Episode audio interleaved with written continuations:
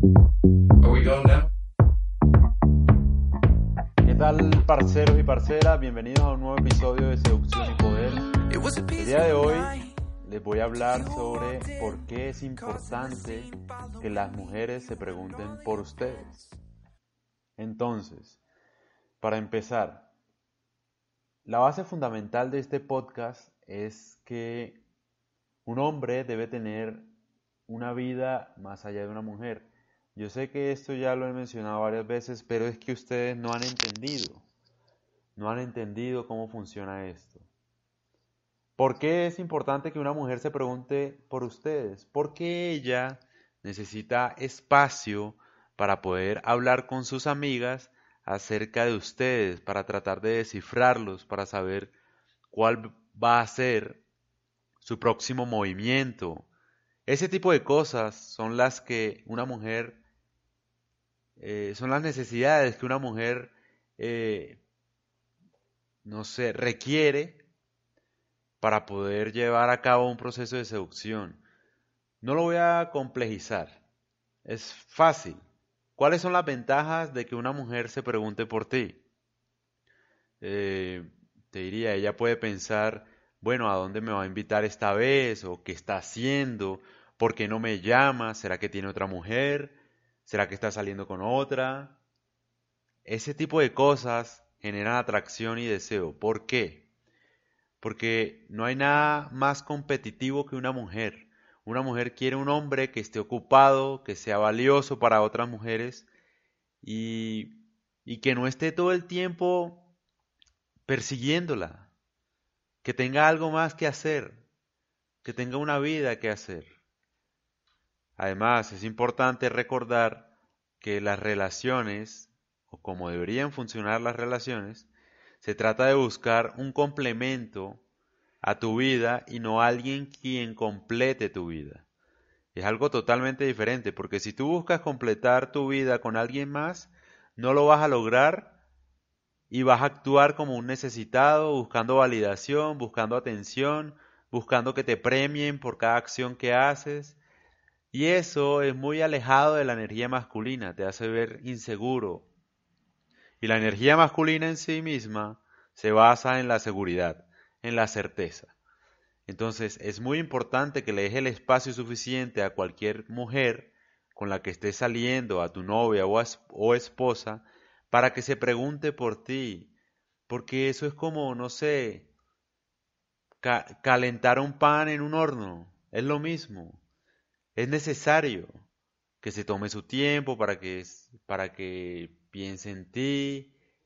Es decir, uno como hombre es una criatura visual y uno cree que para conquistar a una mujer tiene que hacer muchas cosas y estar haciendo todo el tiempo para poder lograr tener una relación con esa mujer, pero eso no funciona así.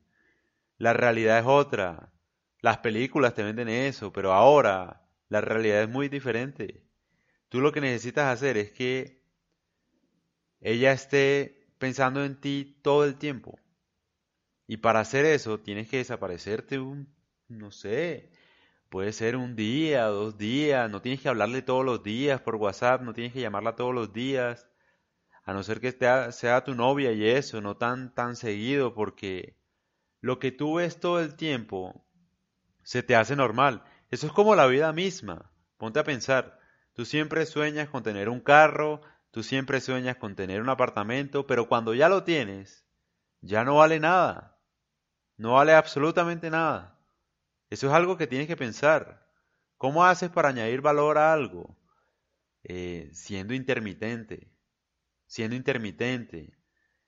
Sí, no, siendo confuso, llamando, a veces llamas, a veces no. La idea al final es crear el espacio para que una mujer desarrolle sus sentimientos por ti. Porque es necesario. Si no le das el espacio, no lo va a desarrollar por ti. No lo va a desarrollar por ti. Esto me recuerda, no sé, un caso en el que, no sé, la gente, bueno, en general, uno comete muchos errores por no saber. Y es, por ejemplo, cuando uno se conecta en WhatsApp y entonces la persona que, le gusta está en línea, entonces empiezas a imaginar y a hacer un pocotón de cosas, y es que ella está con otro hombre porque es que está en línea y no sé qué. Eso lo que genera es precisamente que pierdas a la mujer. Porque estamos hablando de que tú tienes que ser un man seguro, un hombre seguro de ti mismo. ¿A ti qué te importa si ella está en línea o no? Al final la que pierde es ella. Es decir, o tienes la posibilidad de estar con ella o tienes la posibilidad de estar con alguien mejor. Entonces, ¿cuál es el afán? ¿Cuál es el misterio? ¿Qué es que está hablando con alguien más? ¿Qué es que ella no puede hacerme eso? Que no sé qué. Hermano, ahí empezamos mal. Ahí empezamos mal. Hay que tener claro una cosa. Siempre, seas hombre o mujer, la que pierde o el que pierde es el otro si tú te das tu valor, obviamente, pero obviamente tú no te das tu valor, ¿por qué? Porque no tienes a nadie más. Entonces, esa, ese desespero de que te está dejando la única persona con la que estás saliendo y como que te quedas sin nada, es lo que hace que te comportes mal y seas un necesitado de atención, de cariño, etc. Y eso es precisamente la razón por la que te dejan.